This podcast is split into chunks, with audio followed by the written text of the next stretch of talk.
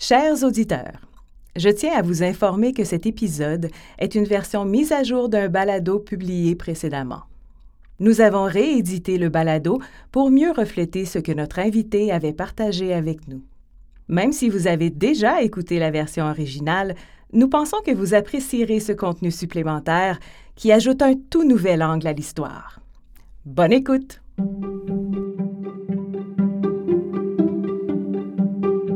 Bienvenue à Découvrir Bibliothèque et Archives Canada.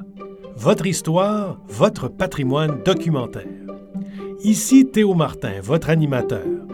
Joignez-vous à nous pour découvrir les trésors que recèlent nos collections, pour en savoir plus sur nos nombreux services et pour rencontrer les gens qui acquièrent, protègent et font connaître le patrimoine documentaire du Canada. Bienvenue à Trésors dévoilés dans cette série de balados, nous vous présenterons certains objets de la collection de Bibliothèque et Archives Canada, ou BAC. Dans chaque épisode, nous discuterons avec un employé de BAC pour mettre en lumière un élément qui, à son avis, représente un véritable trésor de la collection. Il peut s'agir de pièces rares, parfois inhabituelles ou précieuses, ou d'articles ayant une importance historique. Peut-être nos experts auront-ils également une histoire intéressante, voire fascinante, à vous raconter. Tous mettront certainement en valeur notre vaste et riche collection qui constitue le patrimoine documentaire partagé par tous les Canadiens.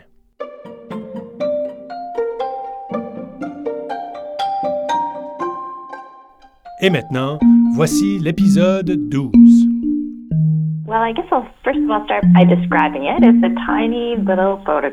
Je crois que je vais d'abord commencer par en faire une description. Il s'agit d'une toute petite photo fixée dans un album par des coins adhésifs. On dirait une photo de famille bien ordinaire, mais c'est bien plus que cela pour moi. Vous venez d'entendre Christa Cook, conservatrice à Bac nous lui avons demandé de nous parler de l'article dont il sera question dans cet épisode de Trésors dévoilés.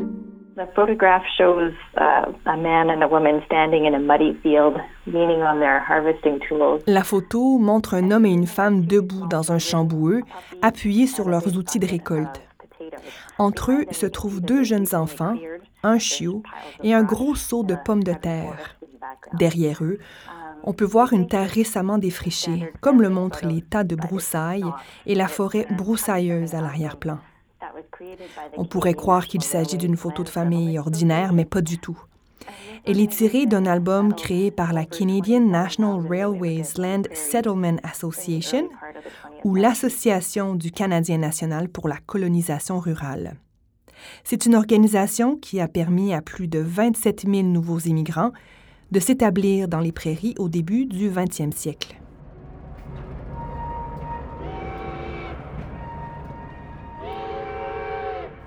This photograph and the organization that commissioned it sit squarely at the center of Canada's colonial expansion and nation building efforts. Cette photo témoigne de l'expansion coloniale et des efforts d'édification du Canada en tant que nation. L'organisation qui l'a commandée a été un des acteurs principaux. La vague d'immigration du début du 20e siècle, documentée dans l'album, fait partie de l'effort gouvernemental visant à coloniser l'ouest du pays. Ça a causé de graves problèmes pour plusieurs générations d'Autochtones de la région.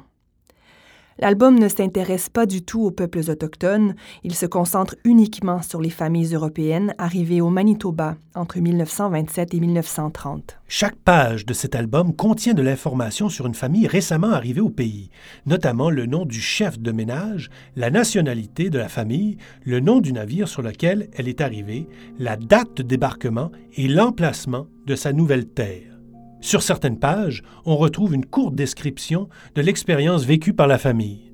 Nous avons demandé à Krista comment elle a découvert cet objet dans la collection et ce qui le rend si intéressant. La famille polonaise sur la photo que j'ai choisie, donc celle de Józef Jarosz ainsi que son épouse, ses enfants non nommés, s'est installée près de Renwer, au centre du Manitoba. Ils ont choisi cet endroit parce que le frère de M. Yaroche avait déjà une ferme non loin de là. Quand on regarde cette photo tirée de la série qui montre cette famille, On peut voir que les dépendances et la maison sont rudimentaires et que la vie n'a pas l'air facile. Pourtant, la famille semble très heureuse d'avoir choisi de s'établir ailleurs et fière de sa première récolte, 300 boisseaux de pommes de terre. Il est également intéressant de mentionner qu'assez récemment, des descendants de la famille ont identifié leurs enfants sur Ancestry. Nous savons donc maintenant que les parents se prénomment Yosef et Anna et que les deux jeunes enfants sont Adam et Joe. La famille s'est ensuite élargie jusqu'à compter sept enfants. Pour rester sur le territoire, les nouveaux immigrants devaient rapidement accumuler des capitaux et prouver leur détermination à contribuer à l'économie canadienne. On peut donc voir dans cet album sur la colonisation que les gens construisaient des maisons et des granges, cultivaient la terre, élevaient des troupeaux et avaient des familles nombreuses. Sur certaines pages, on retrouve une courte description de l'expérience vécue par la famille.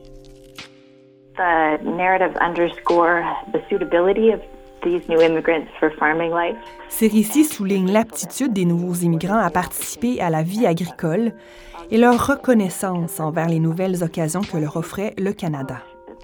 Je vais en lire quelques-uns parce qu'ils font légèrement sourire.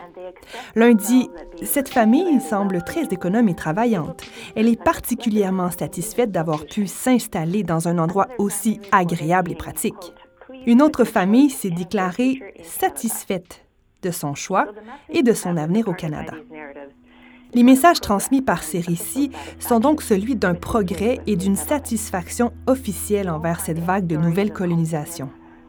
Vous n'y trouverez aucune mention du mal du pays, de la maladie, de la misère, des échecs ou des territoires perdus des peuples autochtones. Nous avons demandé à Krista comment elle a découvert cet objet dans la collection et ce qui le rend si intéressant.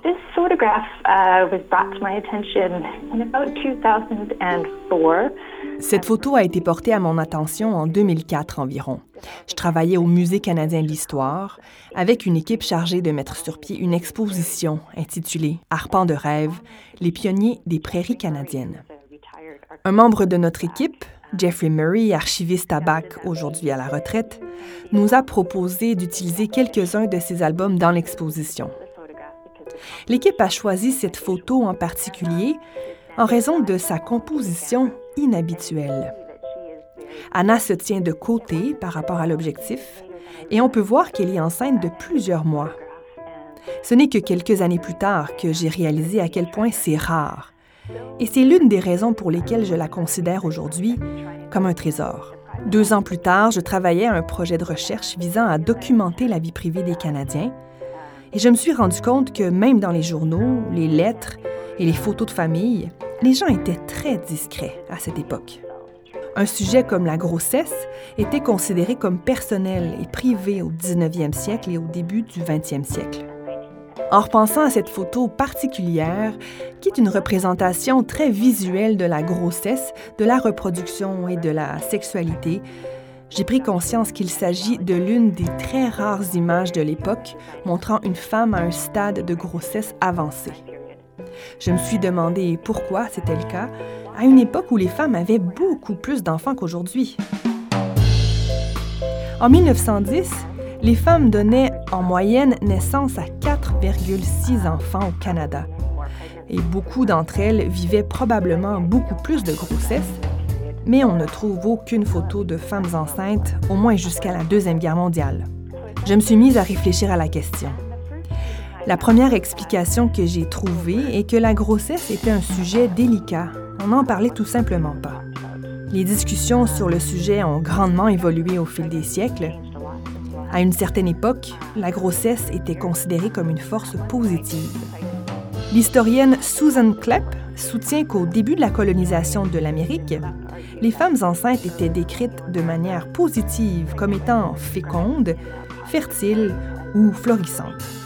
À la fin du 18e siècle, cependant, avec le passage à des mentalités plus rationnelles et révolutionnaires axées sur la logique et la planification, le corps de la femme enceinte s'est mis à être considéré comme excessif et démesuré. La transition s'est donc faite naturellement vers l'époque victorienne, où l'on a mis l'accent sur la modestie. Au Canada et aux États-Unis, toute discussion sur le corps était alors jugée inacceptable. Ce qui est intéressant, je trouve, c'est que ce phénomène a perduré jusqu'à assez récemment.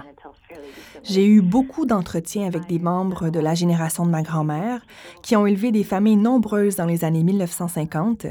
Et même à cette époque, on trouve peu de photos du genre. Tant aux États-Unis qu'au Canada, la période victorienne est celle de la médicalisation de la naissance et des débuts de la photographie. Il y a de plus en plus de pudeurs liées aux discussions sur le corps. Par exemple, les jambes des humains et les pattes des pianos, qui se disent aussi legs en anglais, sont devenus des membres ou limbs. Les sous-vêtements deviennent du linge de corps.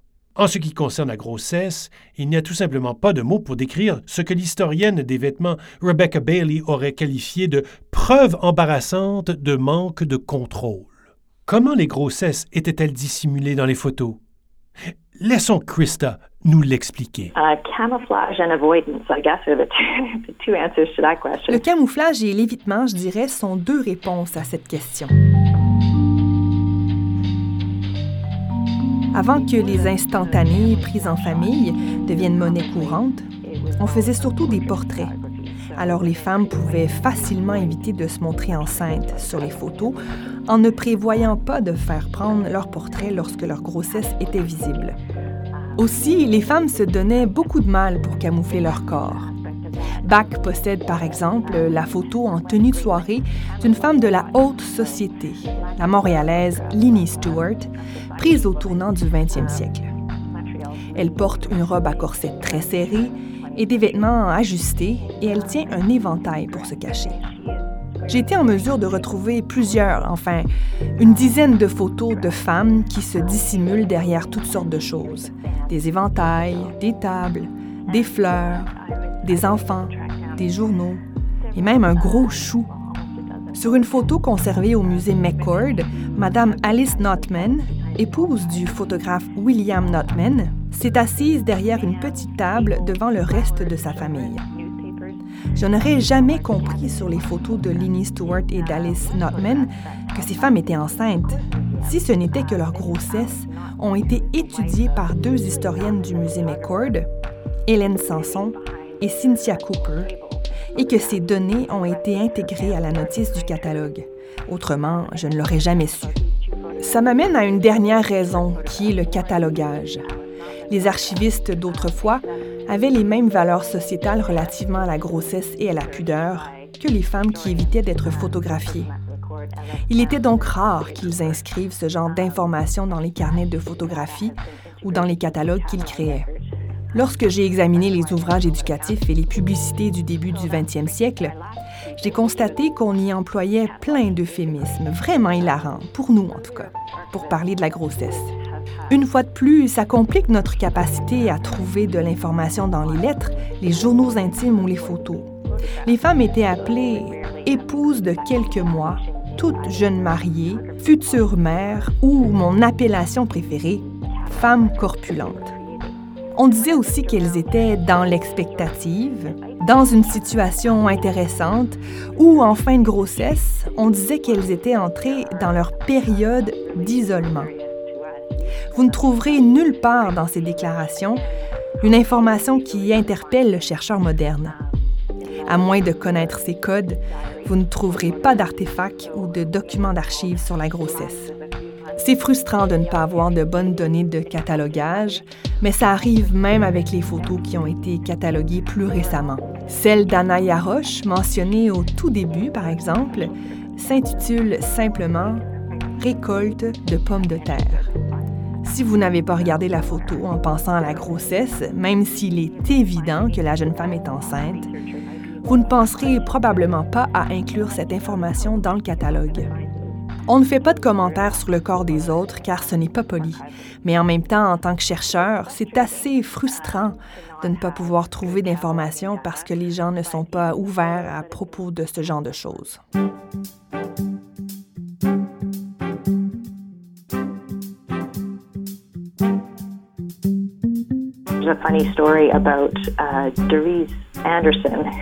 Il y a une anecdote amusante au sujet de Doris Anderson qui, dans les années 1960, a probablement été l'une des femmes les plus influentes au Canada.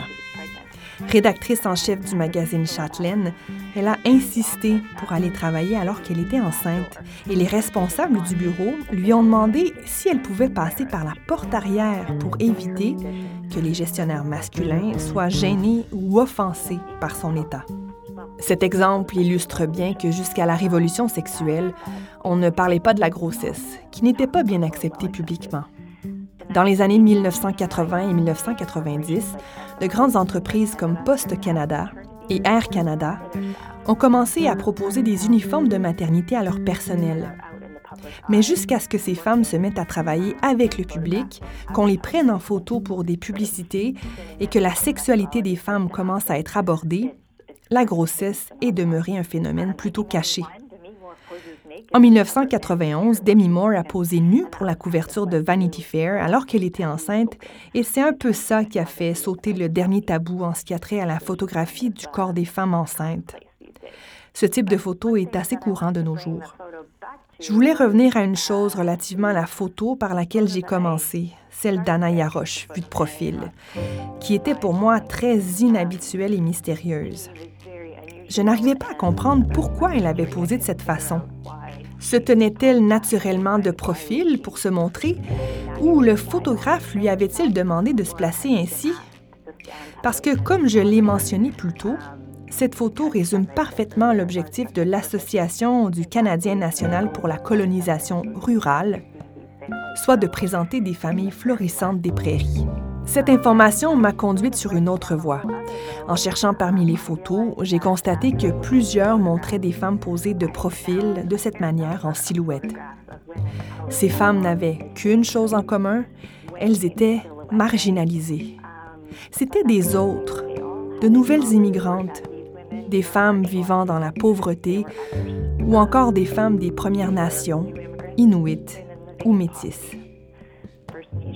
Ainsi, alors que les femmes de la majorité britannique ou canadienne-française s'assuraient de dissimuler leur ventre, ces autres femmes se plaçaient de profil pour mettre en valeur leur grossesse. J'ai trouvé très intéressant de réfléchir à la raison pour laquelle Anna Yaroche a été photographiée de cette manière. Lorsque l'immigration au Canada a atteint son apogée, au tournant du 20e siècle, elle s'est multipliée par 10 en 10 ans à peine. Plusieurs de ces nouveaux immigrants ont été accueillis favorablement par le gouvernement canadien, mais les tensions provoquées par l'arrivée d'un tel nombre de gens au pays ont nui à l'accueil de cette nouvelle population. Nouvelles coutumes, nouvelles langues, préjugés. Il existait de nombreux préjugés à l'égard des femmes d'Europe de l'Est à cette époque. Il est intéressant de replacer cette photo dans ce contexte. J'ai d'ailleurs vu des exemples d'autres femmes d'Europe de l'Est photographiées enceintes, tout comme des femmes des Premières Nations et Inuits.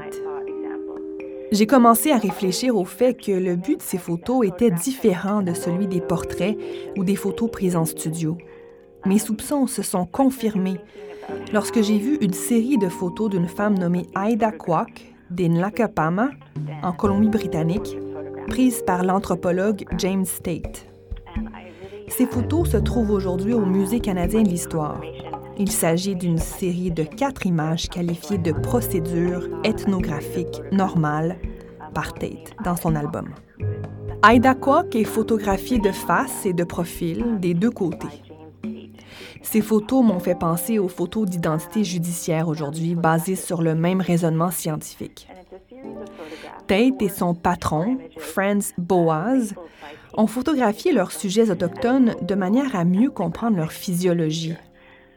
À une époque où de nombreux scientifiques adoptaient le point de vue raciste, selon lequel les dimensions du crâne et la symétrie faciale étaient liées au comportement, ce type de série photographique était courant. La chercheuse Anne Maxwell parle de la photographie anthropométrique qui, écrit-elle, a été pratiquée dans des régions du monde où les peuples colonisés avaient été si profondément assujettis qu'ils étaient incapables de résister aux intrusions corporelles et aux images qui les dépouillaient de leur individualité, de leur personnalité et de leur subjectivité. Sherry Ferrell-Rassett, spécialiste de la nation métisse, a appelé ce phénomène le photocolonialisme. Ce qui était normal et autorisé dans ce type de photo est donc très différent de ce qui était la norme pour les portraits officiels pris en studio des femmes appartenant à la majorité anglophone ou franco-canadienne.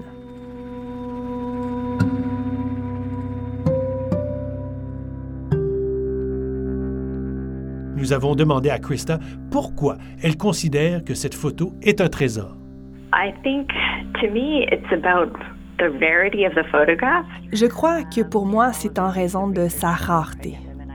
Au cours de toutes mes années de recherche sur les femmes enceintes de cette époque, j'ai seulement trouvé peut-être 25 photos où on en voit et j'en cherche depuis très longtemps.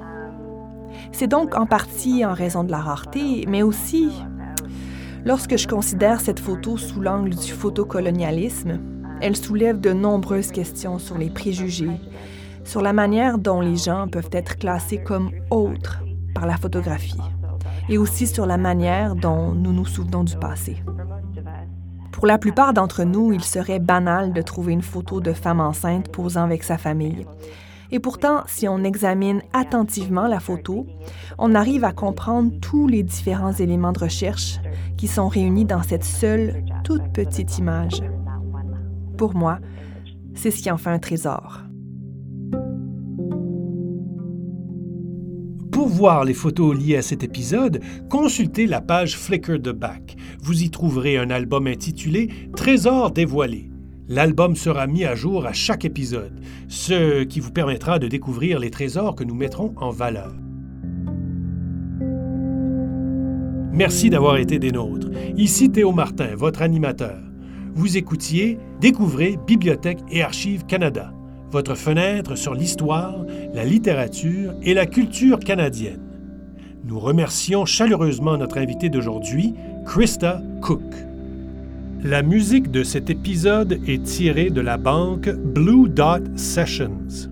Cet épisode a été conçu, réalisé et monté par David Knox, avec un montage supplémentaire et une conception sonore de Tom Thompson. Si vous avez aimé cet épisode, nous vous invitons à vous abonner au balado par le fil RSS de notre site Web, Apple Podcasts ou votre plateforme habituelle.